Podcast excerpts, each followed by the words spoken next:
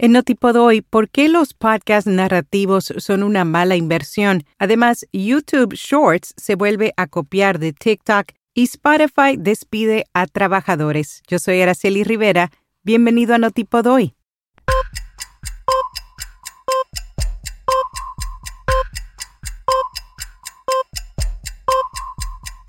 Notipod hoy, un resumen diario de las tendencias del podcasting.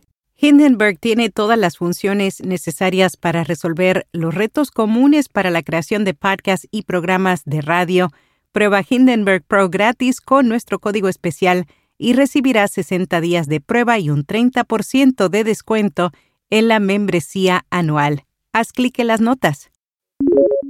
Durante las últimas semanas, varios periodistas han criticado la nueva situación de los podcasts narrativos. Nick Qua fue el primero en Podcasting is Just Radio Now. Ahora Simon Owens, que asegura que son una mala inversión para los publicadores, afirma que ha escuchado que el costo de una sola temporada de un podcast de este tipo es de aproximadamente unos 250 mil dólares. Cuestan más que los conversacionales, no solo por la investigación y la edición, sino porque también tienen que pagar por el diseño de sonido, las licencias de música y el marketing. Su análisis es el siguiente. Si una temporada de 10 episodios cuesta 300 mil dólares, eso significa que para alcanzar el balance financiero necesita generar 30 mil en anuncios por episodio. Los podcasts informativos de la agencia EFE han sido premiados por la Alianza Europea de agencias de noticias por su calidad e innovación, el premio fue recibido por el coordinador de innovación, Javier Marín, el cual destacó el gran equipo audiovisual que hay detrás de esas pequeñas piezas de audio. En otra nota, Tristana Producciones celebra su octavo aniversario. En septiembre, Flora Flores comenzó esta productora, esto fue en septiembre del 2014, en Argentina, experimentando, jugando con el lenguaje y produciendo Penguin Random House le pidió que produjera no ficción, su podcast de marca. Más tarde, la Fundación Gabriel García Márquez la eligió para participar del taller de radio ambulante. Su trabajo realizado en Fuera de Libreto le ganó un premio en Argentores. Ella estuvo con nosotros hace poco en las reuniones de Twitter Spaces. Tremenda persona. Felicidades para Tristana Producciones en este su octavo aniversario. YouTube Shorts se vuelve a copiar de TikTok agregando la función de narración en voz en off. La plataforma de video anunció que esta nueva herramienta para Shorts estará disponible pero solo en dispositivos iOS. Esto les permitirá a los creadores agregar comentarios sobre videos ya grabados con solo unos clics, aunque es una función bastante simple, es algo que TikTok ha ofrecido por un tiempo y que los usuarios utilizan constantemente. Spotify despide a trabajadores de su equipo de podcast en su segunda ronda de recortes. En junio, la plataforma había anunciado que reduciría la contratación en un 25% debido a la incertidumbre económica. Ahora, según información divulgada por Bloomberg Línea, han despedido a cinco trabajadores, cuatro empleados de tiempo completo y un contratista que se encargaba de promover los programas.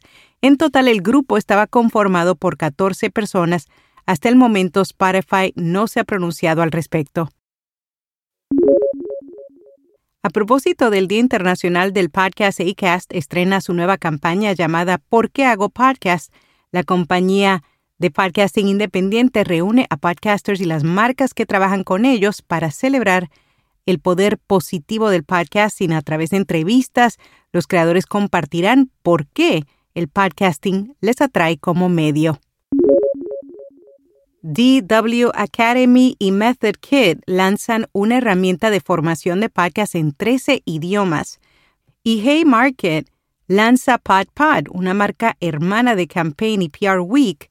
Se lanzará este mes e incluirá un podcast, un sitio web y boletines diarios por correo electrónico. El contenido estará dirigido a todos los que participan en el podcasting, desde los creadores hasta los anunciantes. Un popular podcast argentino se va de Spotify por razones monetarias. El método Reward, uno de los programas de streaming más populares del país, comunicó que se retira de Spotify para pasarse a YouTube.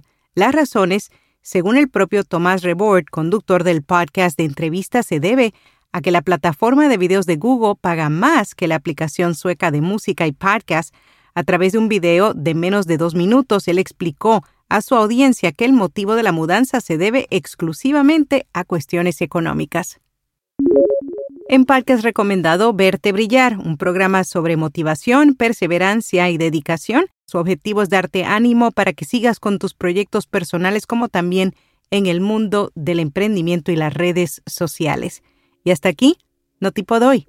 Fue lindísimo platicar este pasado sábado con José C. Cortizo Corti, autor de Psycho Growth y cofundador de Mumbler. Este fin de semana, el sábado a las 10 de la mañana, volvemos con el cafecito podcastero. Esta vez nos acompaña Eugenio Viñas, periodista y también crea formatos en Podium Podcast. Estas son algunas de sus actividades profesionales. Vamos a conocer más de él.